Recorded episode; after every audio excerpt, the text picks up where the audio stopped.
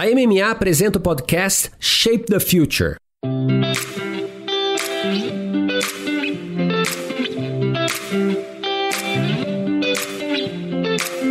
Olá, eu sou Luiz Gustavo Pacete, jornalista especializado em marketing e inovação. Fui convidado pela MMA para apresentar o podcast Masters of Marketing, que traz insights e aprendizados das principais lideranças de marketing e negócios da América Latina. Neste episódio, episódio que encerra essa nossa primeira série com o recap de 2020, a gente acompanha um papo que teve a participação do Fabiano como host, o Gus, Gustavo Aguiar, que conduziu, o diretor de marketing e transformação digital da Johnson Johnson, nosso parceiro mediador aqui, e Andréa Salgueiro CEO da Ripple, sobre o papel das lideranças nas dinâmicas de inovação e transformação digital, mas sobretudo sobre a história de vida profissional dela. Fabiano, eu achei bem legal a clareza que ela teve na trajetória profissional. Te sou dessa forma também? Esse episódio é um masterclass, que a gente chama de masterclass. Ela contou pra gente como ela trilhou a carreira dela, a importância dos mentores. Ela contou pra gente de coração aberto alguns dos segredos para construir uma carreira de liderança de sucesso. E eu achei legal a gente trazer o Gus para essa conversa, porque o Gus fez parte de uma equipe da Andrea lá atrás, quando a Andrea trabalhava na Unilever, e por isso eu acho que foi uma troca muito, muito bacana. Os dois já se conheciam há bastante tempo, tinham ali uma conexão muito bacana, é escutar e aprender. Vamos para a aula então.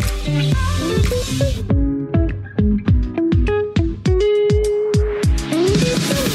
tive e tenho uma mentora mulher, que é Helena Wong. Ela foi CEO de várias empresas, trabalhou na Procter, mora nos Estados Unidos. Ela foi uma grande mentora. E tive grandes mentores homens. Eu sempre tive duas mentorias em paralelo. Hoje eu tenho o privilégio de ter o Alan Joe, presidente da Unilever, como meu mentor, me ajudando a ser bem sucedido na minha posição de CEO. E tive outros grandes mentores na minha carreira, como o Kay Skruetoff, que foi presidente da Operação do Brasil, aqui da Unilever, depois foi presidente dos Estados Unidos. Guilherme Loureiro, que hoje é o presidente do Walmart no México. Eu tive grandes mentores e gente que de verdade me estenderam a mão e, e me ajudaram bastante na minha carreira. Então, nunca abri mão disso, sempre busquei ajuda e sempre busquei ajudar outras pessoas nesse processo de desenvolvimento. Bom, super legal. E o momento em que se discute o futuro do trabalho, das carreiras, né, do, do talento profissional, ouvir a trajetória da André e o quanto ela planejou, buscou, rompeu a falta de diversidade, eu acho que é um aprendizado interessante, uma masterclass, como o Fabiano disse. Alguns conceitos importantes, lifelong learning, reciclagem, mentoria, que ela destaca muito. Acho que são palavras-chave para determinar, porque a gente vive hoje nessa reinvenção constante do que a gente entende como trabalho.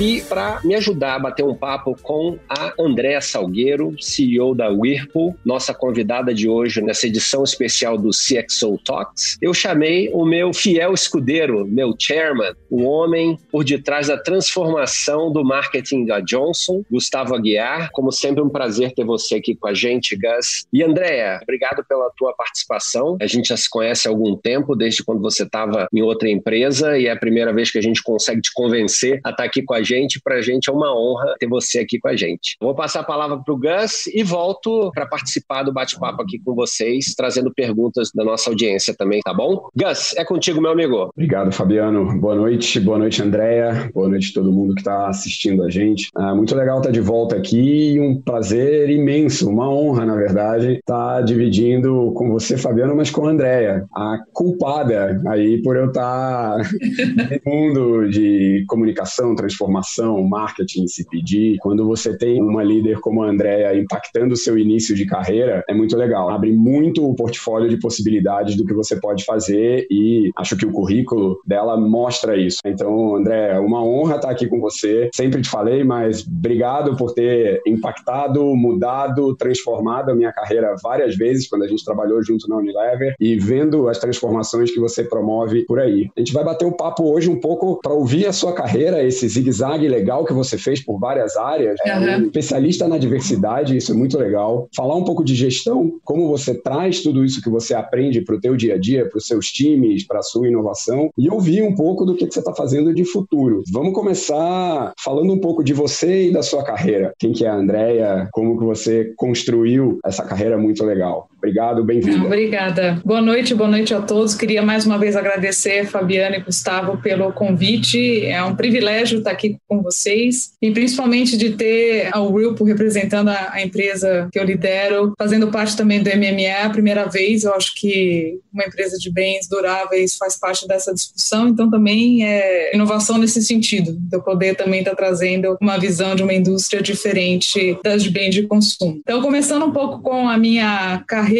e Gustavo, para mim é um privilégio também estar com você, minha cria. Gustavo trabalhou comigo lá atrás, mas eu vim de uma família de classe média, eu comecei muito cedo, entrei na faculdade com 16 anos. Eu falo aqui para minhas filhas, elas não acreditam, porque elas estão terminando high school com 17, 18, eu já estava no primeiro ano de economia. Eu era uma menina na faculdade e eu comecei a trabalhar muito cedo para poder ajudar meus pais. Meus pais não tinham uma situação financeira tão sólida e eu decidi então já entrar na faculdade e começar a trabalhar para poder ajudá-los. Eu sou economista de formação, com pós-graduação em marketing e business. vou falar bastante disso, eu nunca essa é uma outra característica minha. Comecei trabalhando na área comercial financeira do grupo Arcor e foi lá que eu percebi que não era isso que eu queria e comecei então a buscar outra oportunidade, acabei entrando na UMAP BDO pela área de criação publicitária. Fui diretora de criação e depois fui para a área de planejamento estratégico, que era a área que eu mais gostava em atendimento, onde um dos meus clientes, que era PepsiCo, me apresentou para a Unilever. Aí entrei na Unilever falando, bom, vou ficar aqui alguns anos, depois eu saio. Eu acabei ficando 29 anos, encontrei meu marido na Unilever, fornecedor, casei com ele. Tive minhas filhas na Unilever, então passei praticamente boa parte, mais da metade da minha vida na escola que foi a Unilever e lá tive o privilégio de, de trabalhar com o Gustavo e muitas outras pessoas bacanas que marcaram a minha carreira. Dentro da Unilever, dentro do mercado de bens de consumo, eu trabalhei em várias áreas, trabalhei na área comercial, trabalhei na área de vendas, trabalhei muito da minha carreira em marketing, onde foi a minha escola. Toquei praticamente todos os business da companhia. As minhas últimas posições foram posições globais. Eu fui local, já fui regional e fui global. E eu acho que a maior guinada que eu dei na minha carreira sobre todo o aspecto de diversidade foi na minha posição global, nas minhas duas últimas. Então, minha última posição global foi como Executive Vice President Global, reportando direto ao presidente global, ao Paul Pullman, na época, num grande projeto de transformação organizacional, de transformação de eficiências operacionais e transformação digital. Eu tive a oportunidade de olhar a companhia inteira, todos os clusters, todas as funções e todos os business. Eu reportava direto para o Leadership Executive Team da Unilever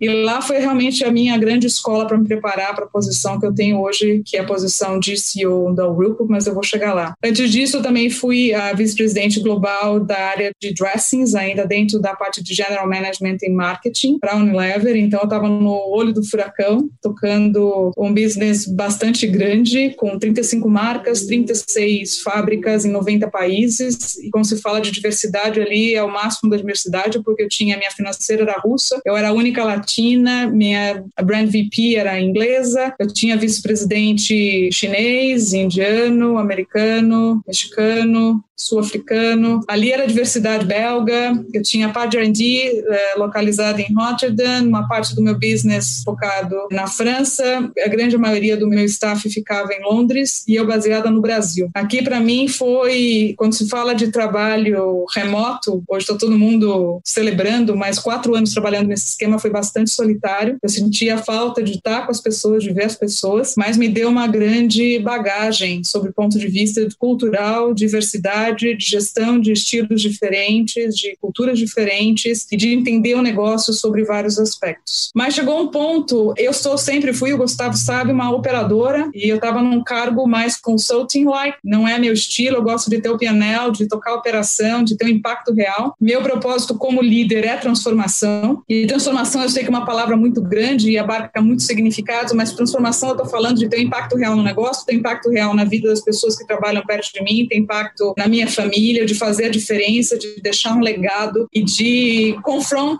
fixed mindset. É, esse sempre foi um ponto, e o Gustavo sabe, eu nunca me contentei com o status quo, sempre tive uma curiosidade intelectual e sempre quis desafiar o status quo. E você estando numa posição de consultoria, você não consegue ter impacto real e ter um efeito claro no seu grip de negócio. E aí eu decidi começar a olhar o mercado e nessa de bater um papo com um headhunter aqui ou ali, apareceu a oportunidade do grupo, uma empresa líder, marcas líderes, marcas que estavam dentro da minha casa, com o desafio de tocar exatamente o que eu queria, que era a posição de liderança como presidente e CEO. Eu falei, eu vou tocar, topar o desafio, apesar de 29 anos numa mesma empresa, de mudar. Então, isso também fala bastante de mim. Eu gosto de sair da minha zona de conforto, mesmo dentro das mais diferentes coisas dentro da companhia. E para mim é um privilégio hoje estar liderando a Whirlpool, uma grande empresa, e aqui eu vou poder exercer o meu propósito no máximo, seja na minha reinvenção como líder, no meu upskill, aprendendo sobre uma indústria nova, sobre um mercado completamente diferente de fast moving. Eu sempre falo que home appliance fica entre indústria automobilística, por um investimento de capital intensivo, e uma, um certo dinamismo de fast moving consumer goods. Então é uma situação bastante diferente da onde eu vim. E eu decidi fazer essa mudança porque eu queria estar all in. Quando você não está all in numa coisa, é melhor você mudar. E aqui eu de verdade estou podendo viver o meu propósito ao máximo. Então, esse é um pouco o resumo. E aí, o que eu fiz,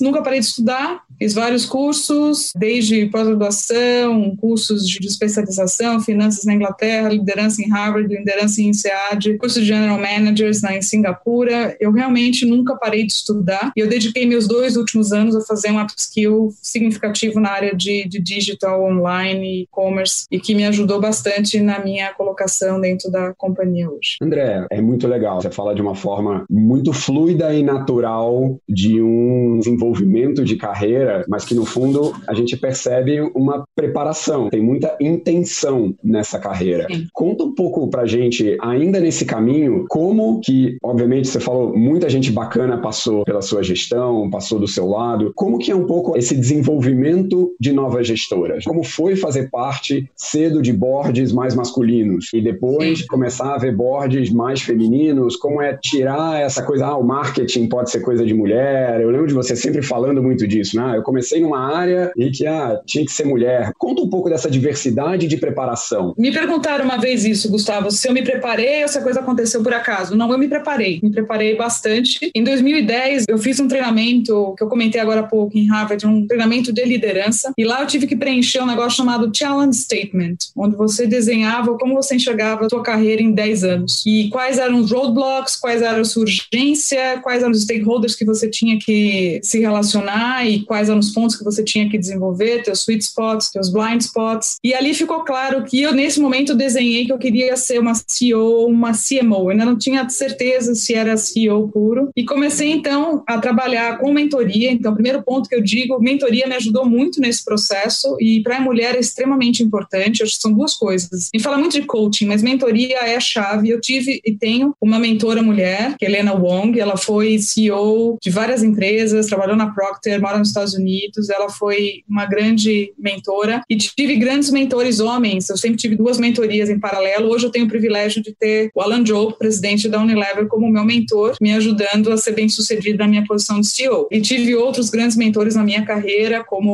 o Kay Scruetoff, que foi presidente da Operação do Brasil aqui da Unilever, depois foi presidente dos Estados Unidos, Guilherme Loureiro, que hoje é o presidente do Walmart no México. Eu tive grandes mentores e gente que de verdade me estenderam a mão e me ajudaram bastante na minha carreira. Então, nunca abri mão disso, sempre busquei ajuda e sempre busquei ajudar outras pessoas nesse processo de desenvolvimento. Então, a primeira coisa é você ter clareza do que você quer, entender o que você precisa desenvolver e nesse caminho, nem sempre a rota vai ser a que você imaginava. Então, quando eu fui parar em Change Program, as pessoas falaram, mas por que você está fazendo esse tipo de programa? Não tem nada a ver com a sua carreira. Era uma preparação para um job maior e que eu fiz realmente. Tem alguns pedágios que você tem que fazer na sua vida. Eu liderei globalmente Zero Based Budgeting para a Unilever por quatro anos e isso me ajudou muito na discussão de gestão de custo hoje dentro do grupo. E as pessoas também, por que, por que você está fazendo uma gestão? Era uma gestão global, eu operava com 20 países, no segundo maior custo, segmento de custo. Isso me deu uma bagagem de entender dinâmica de, de trade, de canais, de outras operações no mundo que me prepararam. Então, eu também sempre fui buscando outras oportunidades e não só fiquei na minha zona de conforto para poder me desenvolver. Outro ponto que eu coloquei a história do upskill, do lifelong learning, relearn, unlearn, e estar tá sempre aprendendo, quebrar seus paradigmas. Eu estou sempre parafraseando Satya Nadella do Microsoft. Confront your fixed mindset. Eu acho que o mundo de hoje, a transformação que a gente está vivendo, ela não é linear. E ter um desenvolvimento linear, a gente tem que estar tá sempre se reciclando, aprendendo coisas novas e estar tá aberta a abrir mão dos seus pontos de vista, seus paradigmas para as coisas novas. E o que eu aprendi que chama intellectual vitality. E isso é uma coisa que eu valorizo bastante. Ter clareza do que é não negociável na sua vida. Para mim, como mulher, isso foi chave, porque eu nunca fui expatriada, nunca quis ser expatriada e nem por isso deixei de ter uma carreira internacional, de ter posições internacionais e globais bastante senior dentro da organização. Quando você sabe o que é não negociável na sua vida, isso é libertador,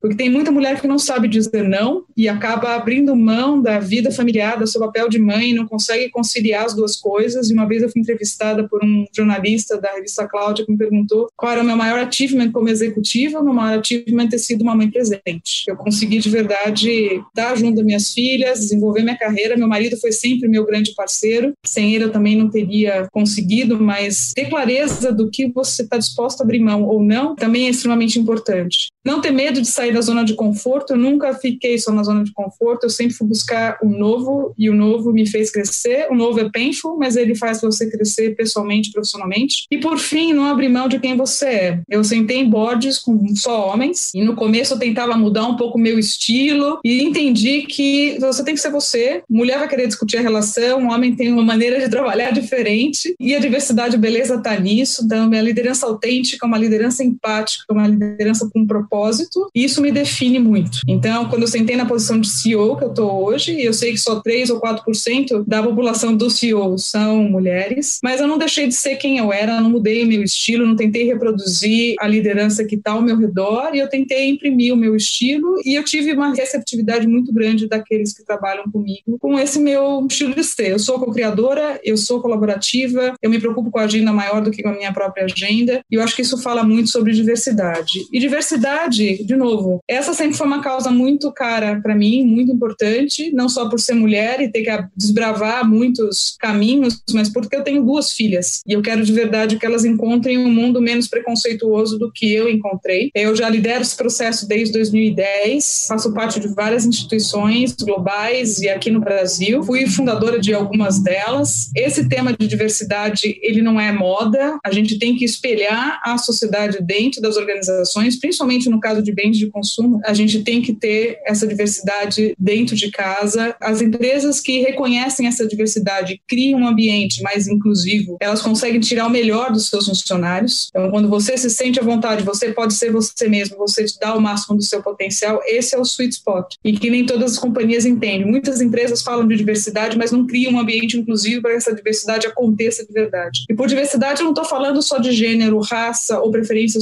sexual, estou falando também de diferentes habilidades e de mudança de estilo, lideranças diferentes com estilos diferentes. E por isso a gente tem que reduzir estereótipos dentro da organização, os bias inconscientes. E eu puxo muito essa conversa dentro da organização porque eu de verdade acredito que as empresas elas são mais criativas, entregam melhor valor e maior valor por stakeholders quando isso está de verdade do DNA da organização. Essa é uma causa que eu puxo e vou continuar puxando por todos esses motivos que eu listei. Andréa, vamos começar entrar um pouco na conversa futuro e um pouco futuro que está presente. Né? Muitas coisas foram antecipadas, muitas coisas que estavam nos planos para 12, 18, 36 meses, provavelmente vocês estão trabalhando agora. A Johnson, que é a maior empresa de healthcare do mundo, muita coisa que estava em planos num determinado pacing, a gente teve que acelerar, a gente teve que desafiar a cultura, a gente teve que se adaptar. Esse seu estímulo à diversidade provavelmente te deu um arsenal melhor para trabalhar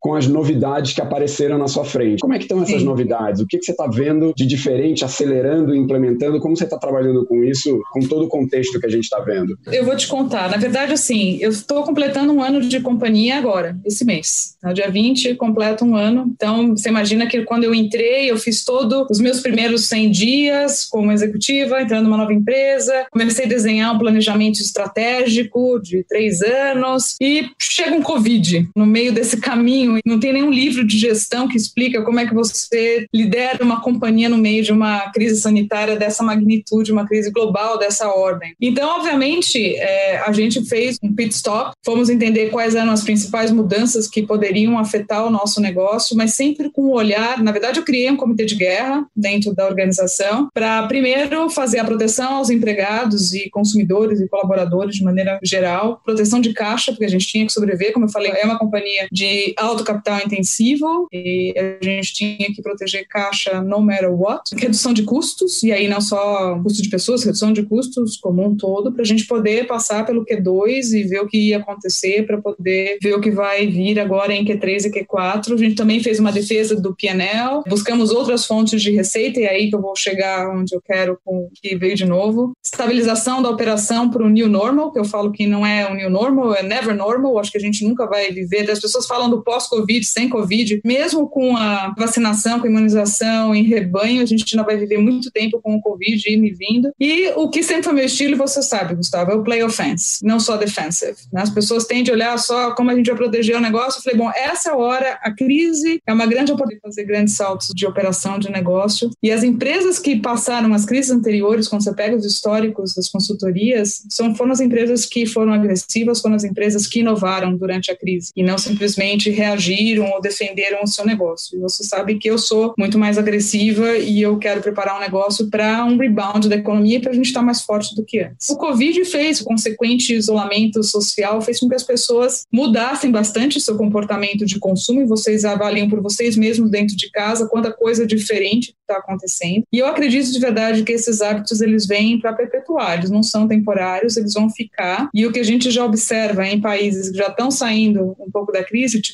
a Ásia, a China e alguns países da Europa, que realmente esses hábitos vieram para ficar. Então, o primeiro ponto é sobre essa percepção de value equation, né, de maior economia, menos gasto, de formatos de lojas que estão surgindo ou estão ganhando maior protagonismo, como lojas de desconto. Na nossa indústria, mercado de segunda mão, crescendo bastante, né? Mercado Livre é, alavancando bastante esse mercado, novos modelos de digital low price, exemplo de factory to consumers, isso aconteceu muito forte na China, e economia circular ganhando um protagonismo também maior dentro dessa realidade. Isso fala bastante com a natureza do nosso negócio. Cocooning, nesting, isso veio para ficar. As pessoas estão olhando a casa de forma diferente. A casa é um novo escritório, é a nova escola, é a nova academia, é a nova área de lazer. A gente fala dentro do Whirlpool que a cozinha é a nova sala de estar, cozinha de estar. Você pega no Analytics do Google qual é o momento mais esperado do dia. Primeiro é dormir, segundo é cozinhar e estar tá com a família cozinhando. E terceiro é encontrar os amigos no Zoom. Olha que triste, né? A gente precisa de outras coisas também. Mas isso nos dá a oportunidade para ressignificar os eletrodomésticos. Porque agora está todo mundo descobrindo a boca do fogão que não funciona, o ciclo da máquina de lavar que ela não sabia que existia, o próprio repurposing de refrigeração. As pessoas estão cozinhando from scratch, estão usando alimentos mais orgânicos, há uma preocupação maior com saúde, qualidade de vida. Então, a própria geladeira passa a ter um outro significado, de ser uma horta, de ser uma preservação de alimentos e não simplesmente um cubo que refrigera. Então, aqui é a oportunidade que a gente tem, inclusive, de ressignificar. E a gente está disputando esse share of wallet com categorias que a gente não disputava antes, com turismo, com moda, com outras categorias que não faziam parte do nosso repertório de concorrentes do de share of wallet. E agora a gente está. As pessoas estão dentro de casa, estão vendo rachado na porta. Do yourself nos Estados Unidos explodiu. Isso também vem uma outra implicação para o nosso negócio, que são os home centers. A gente vê fila na Sodimac, fila na CIC, para as pessoas. Primeiro, é um espaço amplo que dá para circular, é quase um shopping para ir com a família, e as pessoas realmente querendo melhorar a sua casa. A gente também observa outros comportamentos que nos ajudam nesse sentido, já que as pessoas vão ter que ficar mais em casa, vão trabalhar de casa a partir do ano que vem, só que eventualmente voltam para os escritórios, a busca por apartamentos maiores e casas maiores, casas no interior, isso vem crescendo 160%.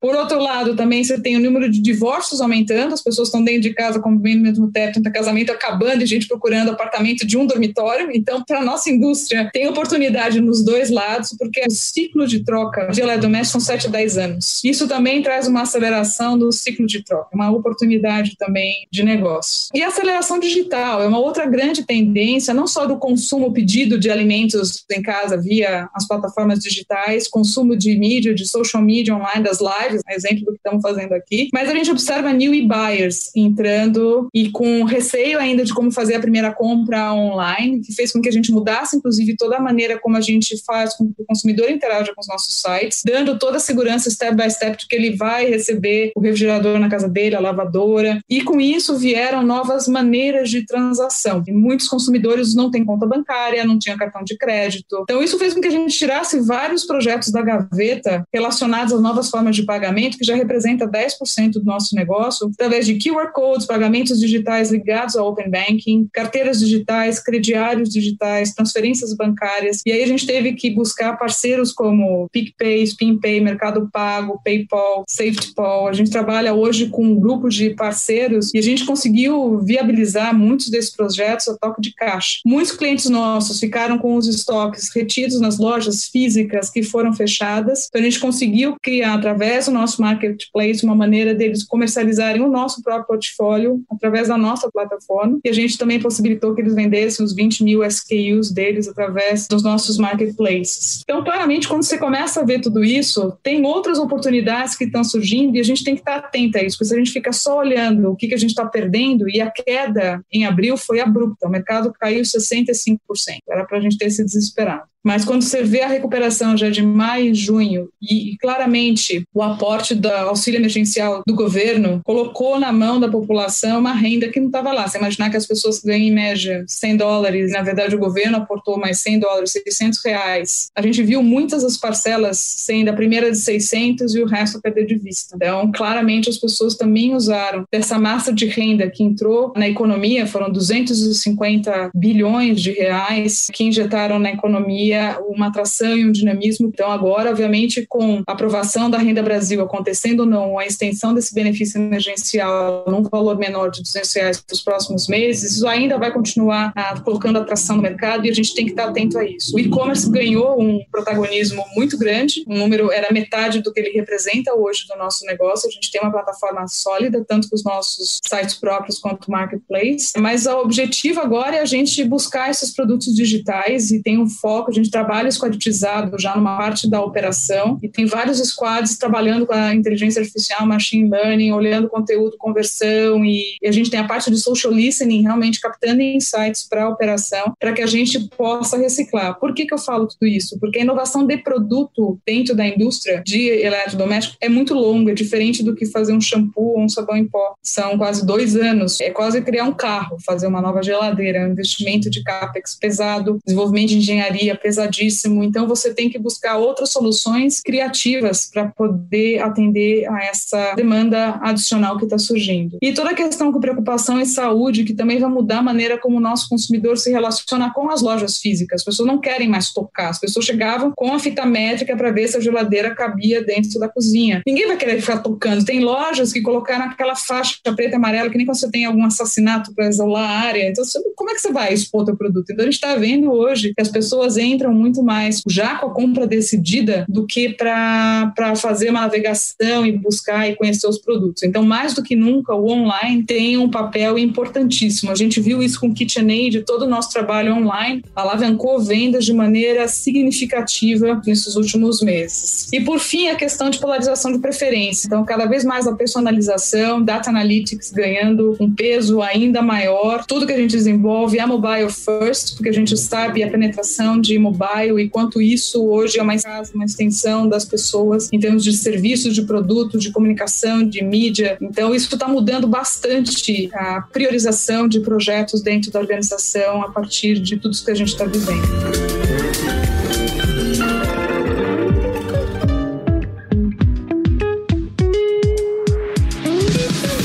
O mundo de hoje, a transformação que a gente está vivendo, ela não é linear. E ter um desenvolvimento linear, a gente tem que estar tá sempre se reciclando, aprendendo coisas novas e estar tá aberta a abrir mão dos seus pontos de vista, seus paradigmas para as coisas novas.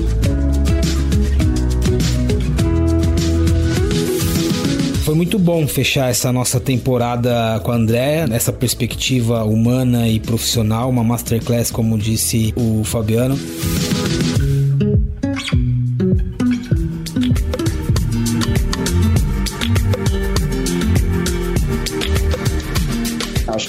Indústria te coloca muito falando de negócio, Sim. muito P&L oriented, mas como que você está trabalhando isso? Do, porque eu sei que um lado muito forte seu é todo o desenvolvimento de content, todo o olhar para o marketing. Como que foi essa mudança do mundo CPG para o mundo de home appliances, para essa... Agora eu inovo desenvolvendo máquinas. Como que está esse trabalho e como que está toda essa aceleração? Momento novo, possibilidades novas. Como você está criando através das suas equipes agora? Como é que está isso? Claramente eu estou tentando trazer a visão mais do que nunca consumer-centric, porque preferência de marca na indústria é ainda mais importante, porque se você erra num esmalte, num batom, teu prejuízo é menor do que se você erra num eletrodoméstico, principalmente os, os major appliances. Você vai ficar casado com eles uns sete anos. Então, toda a parte de brand with purpose, de construção de marcas, de branding, de experiência de consumidor e aí one channel experience, frictionless experience,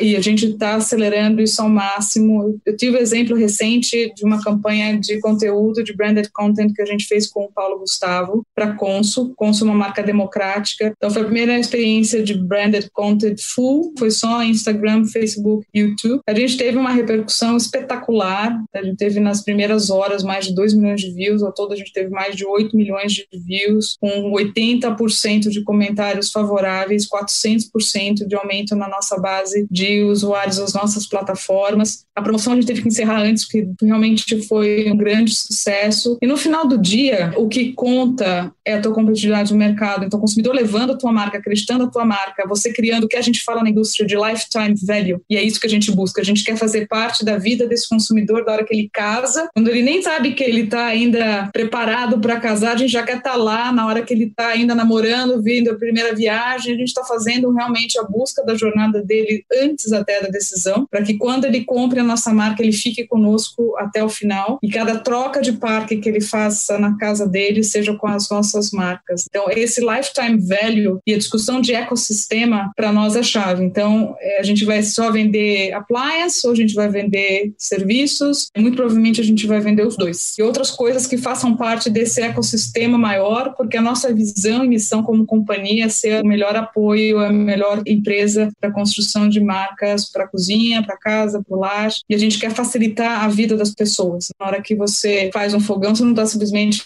dando eletrodoméstico, você está ajudando as pessoas se conectarem em torno da comida, da refeição. E é essa visão que nós estamos aportando agora na companhia. Então, eu trago muito forte comigo toda a minha bagagem de marketing, de content e market share, que é o que os nossos vários stakeholders valorizam, tanto o consumidor quanto os nossos parceiros comerciais, os nossos shareholders, nossos acionistas. É o que vale no final do dia e preferência de marca. Brastemp, Consul e KitchenAid são, são líderes. Brastemp é líder em preferência. Consul é uma marca extremamente forte no mercado. KitchenAid dispensa apresentações dentro do mundo de small appliance, é uma marca centenária. Todas as marcas vieram de, de founders, então founders mentality está dentro da organização de trazer vivo família Chenique com Brastemp Consul, a criadora de KitchenAid nos Estados Unidos, meu marido que criou uma batedeira planetária para o padeiro do bairro e hoje é um ícone, um ícone na geração milênio, inclusive. Você pega as top five marcas, brands mais preferidas entre milênios, KitchenAid está lá. Muitos dos blogueiros, youtubers têm as suas KitchenAids de receita e expressão via culinária e isso é uma, faz parte da geração, tanto milênio quanto Gen Z. Então a gente tem marcas icônicas no portfólio e a gente tem que continuar lapidando e construindo elas cada vez mais fortes. Esse valor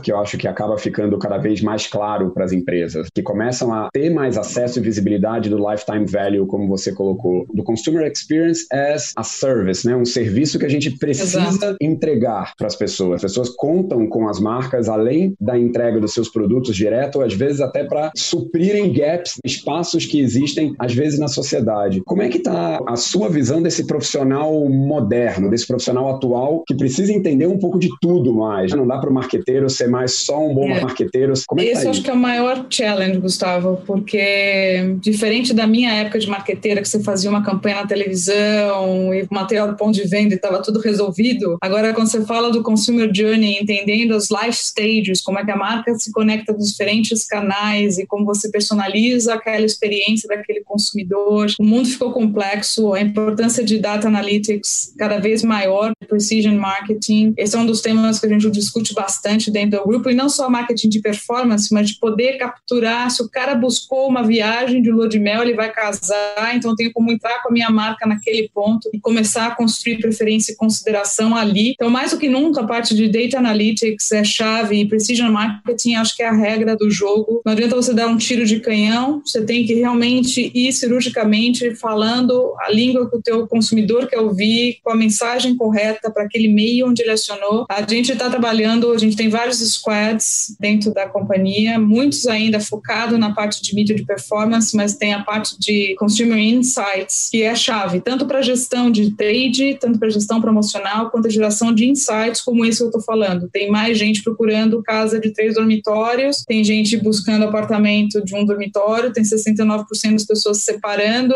Onde eu entro com a marca? Como eu coloco uma mensagem relevante para esse consumidor, onde eu posso ajudar. Então, acho que oferecer essa experiência omnichannel, uma experiência de marca meaningful, para que você construa um relacionamento a ponto do consumidor ser o brand advocate e ter uma marca com um propósito que transcende a relação só de benefícios funcionais e features de produtos, mas que você construa valor e share of heart. Isso acho que vale para qualquer indústria, independente de ser bens duráveis ou fast moving ou whatever it is. E acho que o desafio hoje está em talentos, em retenção de talentos, atração de talentos. Essa geração millennial e essa geração Gen Z, eles têm outras expectativas, seja sob o ponto de vista de propósito versus salário. Então, antigamente você oferecia um salário maior e ponto, agora você tem que ter um propósito como companhia, como empresa, como marca. Desenvolvimento de carreira, coach versus chefe. Os soft skills viram os power skills. Então, obviamente, você tem que ter os hard skills que você põe no teu backpack, mas toda a parte de soft skills que se transformam em power skills e passa por liderança. A liderança tem que ser uma liderança mais empática, mais autêntica, tem que ter uma abordagem mais humana, principalmente na situação que a gente está vivendo. A gente teve vários treinamentos de comunicação não violenta, porque na hora que você também está ansioso, na situação que você está na tua casa, com incerteza do que vai acontecer, a maneira como você faz a gestão do teu time também é delicado. Então você precisa estar tá bem para você poder liderar os teus funcionários, a tua equipe. E a gente fez várias pesquisas. Esse tema de ansiedade, de depressão, de angústia está muito evidente. Então a gestão mais humana e a comunicação não violenta neste momento é muito importante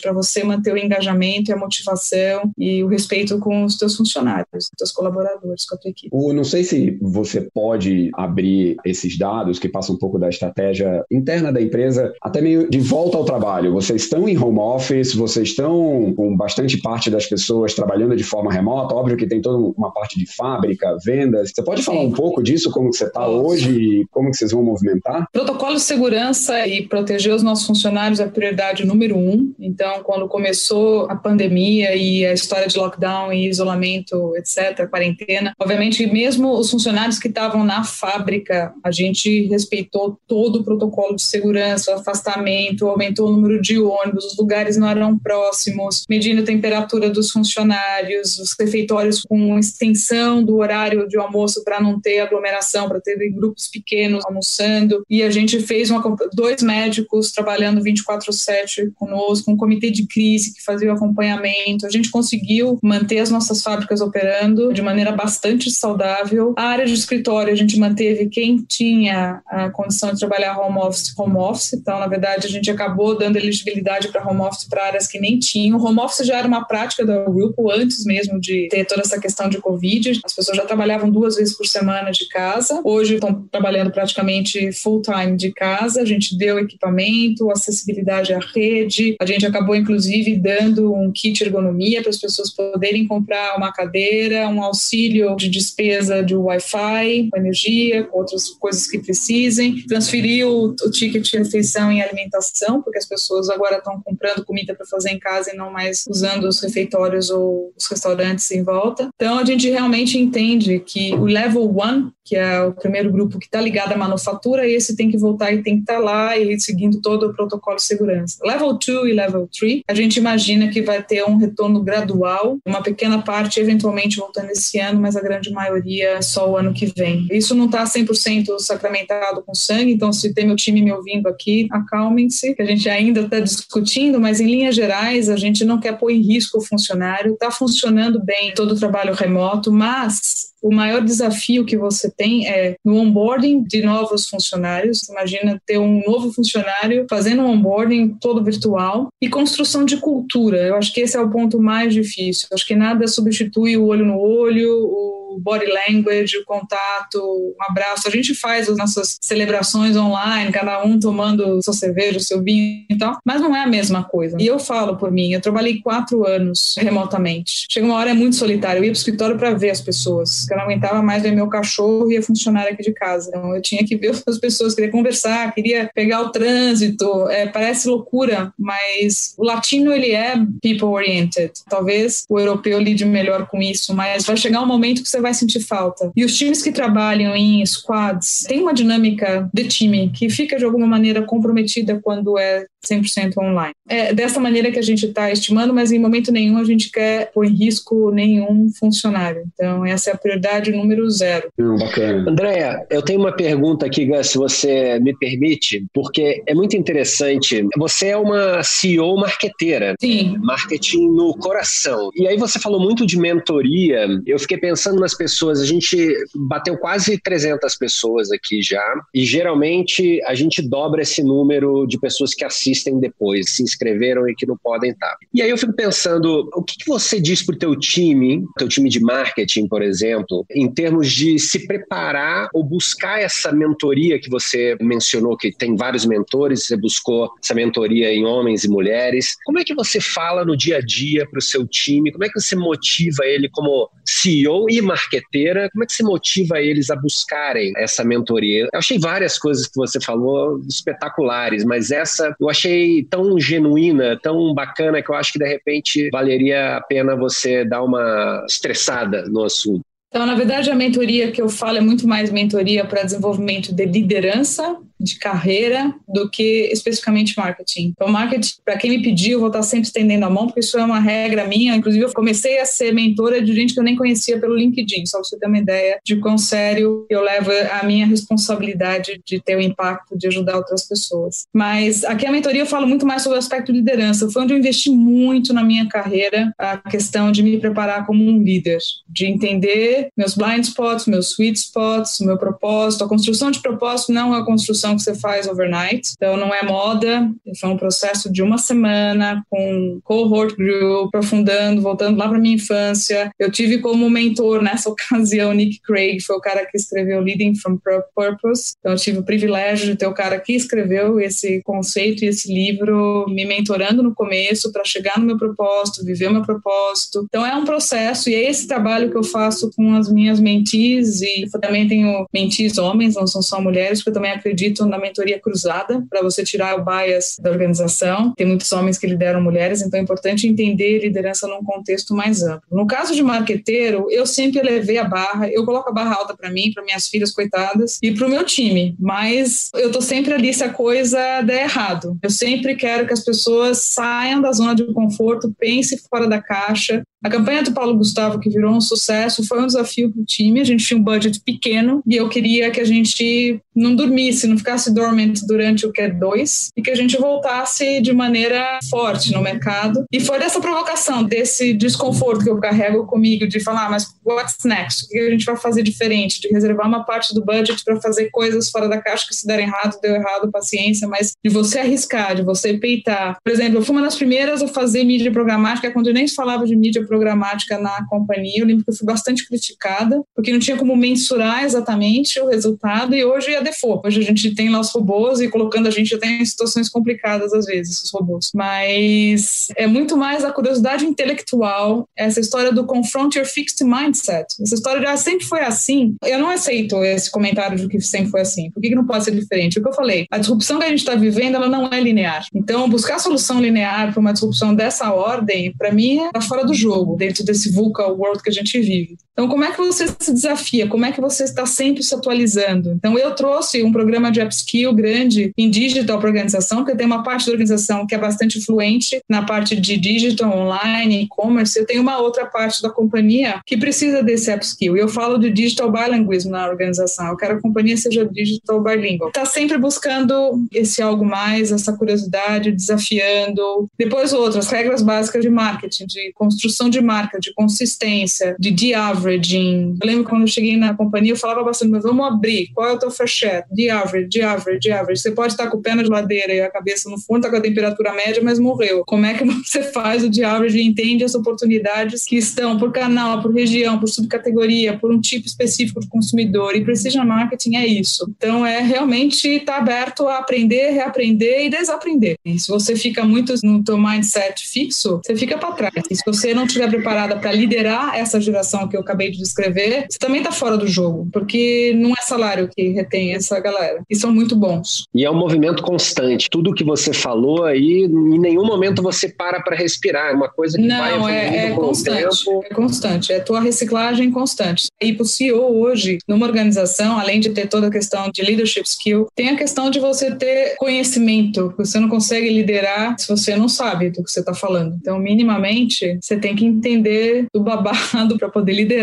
e desafiar o time. Para quem está aí no um ano de Andréia na Whirlpool, tem a barra aqui de todo mundo bom e a da Andréia aqui em cima. Só que quando você olha para o lado, ela tá ali com você e é, Exatamente. é, é muito legal. Não, eu falo que a gente tem que gerenciar do, do balcone, não do dance floor, mas tem hora no dance floor te suportando o teu time na hora que a coisa não deu certo. Porque tem gente que engata ré e finge que não te conhece. Eu vivi as experiências dessa ao longo da minha carreira. O cara engatou uma ré, não sei nem quem é.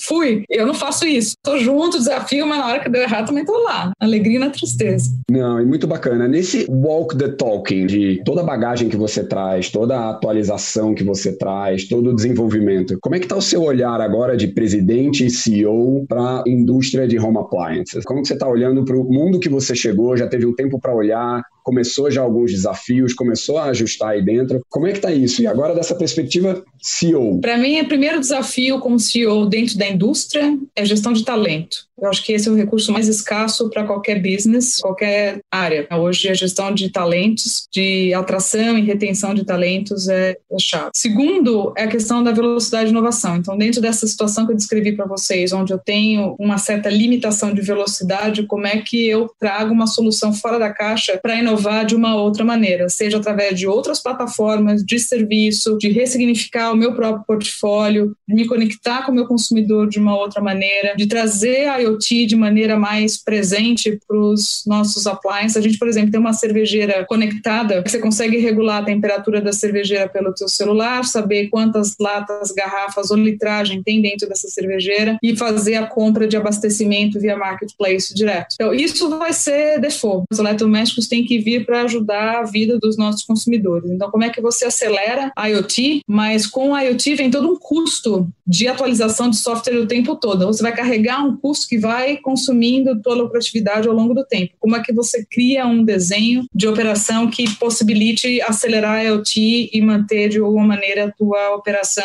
saudável? A aceleração de e-commerce é chave para mim aqui e não e-commerce para ser mais um player. A gente provavelmente vai enxergar com a entrada dos grandes players aqui no Brasil uma consolidação forte. A gente já observa uma consolidação dos grandes players. Ou você está jogando como um grande player ou você está fora do jogo. Então, como é que a gente prepara, como eu preparo a organização para jogar como um grande player aqui. A questão do last mile, ele é decisiva para a área de e-commerce. Você está aí, Gustavo, nessa área, você sabe como é que é. A aceleração digital na companhia inteira, e aqui eu estou falando de indústria 4.0, de RPA, sistemas, porque essa é uma maneira de você também tirar custo da estrutura, porque a gente carrega um peso grande de capital e a gente precisa deixar a companhia mais leve até para poder correr mais rápido nesse novo contexto. E busca de produtividade e eficiência operacional, isso que é chave anyway. Construção de marcas fortes, manter preferência de marca e estar tá no jogo liderando o mercado, shaping the market. Não ser um surfer, mas ser um shaper the market. Eu acho que tem muitas oportunidades de outras categorias que não existem aqui no Brasil, que existem lá fora. Lava louça a gente está vendo, era uma categoria com uma penetração de 2%, está bombando. As consumidoras, as pessoas estão gostando de cozinhar, mas estão vendo que saco que é lavar louça depois. Então tem uma oportunidade de market development em muitas categorias. Outros devices que a gente nem tem e que a consumidora, conforme for ficando mais tempo em casa, vai descobrir. A gente precisa estar atento a tudo isso e antecipar essas tendências. Abertura comercial é um ponto positivo e negativo ao mesmo tempo para quem tem indústria no Brasil, mas nos possibilita trazer a um custo menor mixes muito mais premium que a gente tem, outras marcas que a gente tem globalmente na Europa e nos Estados Unidos. E acho que esses são os principais desafios olhando assim o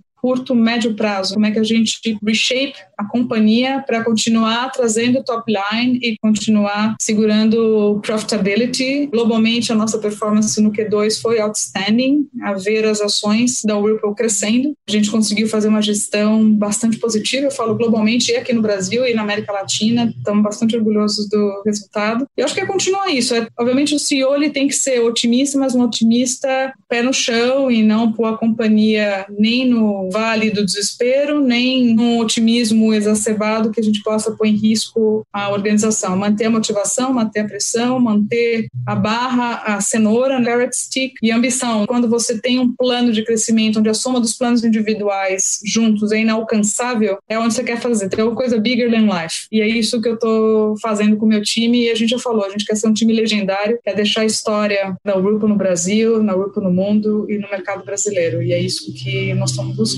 Eu sempre fui megalomaníaca, né, Gustavo? Você vê que não mudou. mas isso é bom, né? Esse propósito intencional, o carrot stick, mas com intencionalidade, né? Não são. Sim, e com planejamento, né? Isso. Não um sonho de verão e vamos na loucura fazer as coisas. Não, com planejamento. E aqui você tem que trazer um olhar mais de venture capital para você saber o que você vai investir em capex, o que você vai investir em opex, o que você vai investir em talentos, alocação desses recursos, dynamic resource allocation, fazer um reward organização ponta a ponta. Esses são os maiores desafios. Isso disputa recursos, disputa talentos e é uma equação difícil é. de chegar lá. E essa equação é interessante porque você sinalizou bem, tem custos que se movem para uma outra ponta e se você mantém os custos antigos, os gastos antigos, não traz eficiência ali, você perde o balanço do teu PNL equilibrado. É. Como você melhor equilibra isso, sabendo que num lado esse CX as a service, ele traz algumas coisas a mais, mas aonde Exato. você gera eficiências com toda a digitalização, todo o tech Exato. que você traz para a mesa. E como que estão os seus parceiros até no varejo? Você sente o varejo entendendo isso, acompanhando a sua movimentação, sim, sim, essa sua liderança sim. do mercado? Sim, os nossos varejistas, nossos parceiros são de verdade parceiros. Em alguns momentos a gente é frenemies, porque a gente também compete no e-commerce, mas tá todo mundo entendendo que o momento é agora, eles estão crescendo, a gente está crescendo e está realmente trabalhando em parceria, parcerias estratégicas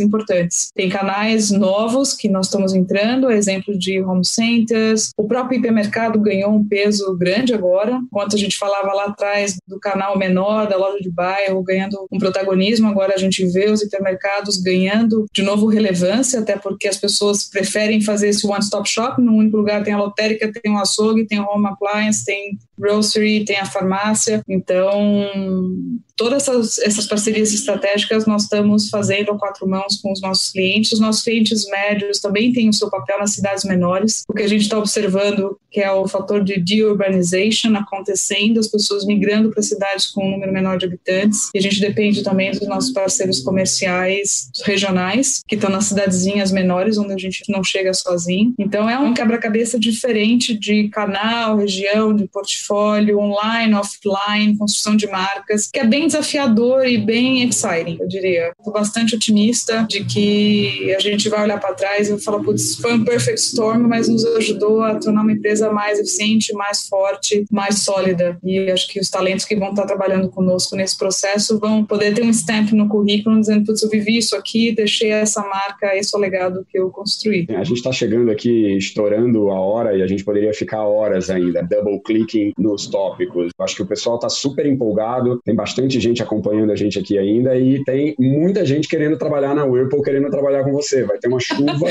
Esse é o objetivo, inclusive, a atração de talentos. tem um pessoal falando, uau, como é fluente uma série de temas que não é normal você ver num C-level. Você, o foundation da sua carreira vem durante um tempo com não todos os recursos que estão aí hoje. Ver toda essa preocupação que o Fabiano colocou bem, de você se manter atual, de você se manter dialogando com os layers da companhia, é muito legal. Acho que vem nesse CEO para quem o Gen Z quer trabalhar, esse CEO que inspira a chegar nessa barra mais alta que você traz. André, é muito legal conversar com você. Legal, eu que agradeço. Foi um prazer, muito legal mesmo.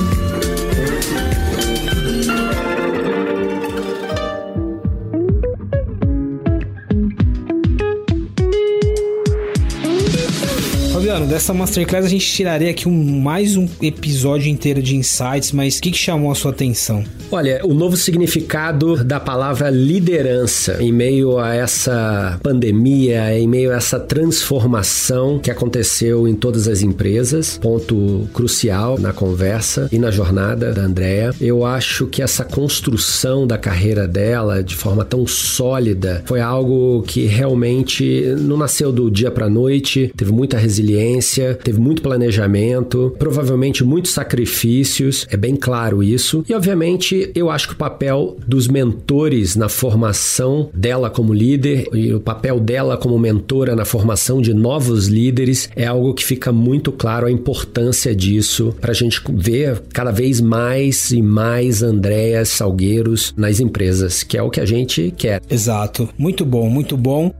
Chegamos ao final desses 12 episódios, desse recap da série especial Masters of Marketing. Mas, Fabiano, conta pra gente um pouco. A gente tá aqui dentro do Shape the Future, que é um, projeto especial. O que, que vem pela frente? O que a gente pode esperar de conteúdo, de podcasts e de discussões? A ideia nossa foi primeiro pegar algo que a gente já tinha em mãos aqui, muitos insights bacanas durante um ano tão difícil, de tantas incertezas, e destrinchar esses insights para os nossos ouvintes. Vai vir muita coisa boa por aí. A gente vai ter mais quatro papos extras aqui com líderes sobre esse olhar para 2021. Vamos aprender com três, quatro líderes que a gente está conversando de um outro formato também dentro do Masters of Marketing, mas não nessa parte de recap. E eu acho que no final do dia, o nosso papel fundamental como comunidade, né, MMA, é uma das maiores comunidades de marketing,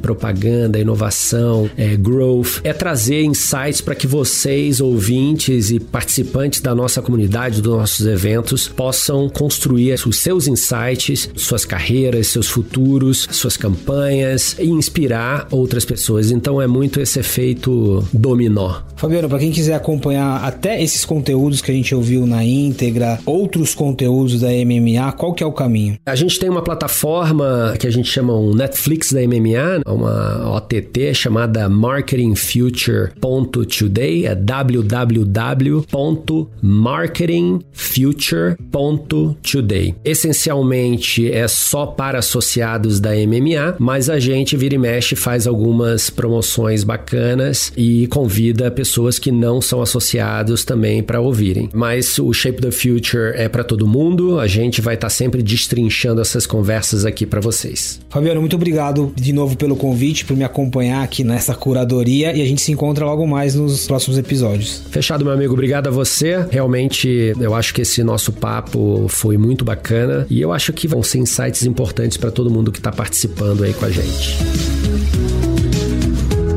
O Shape the Future é uma produção da MMA.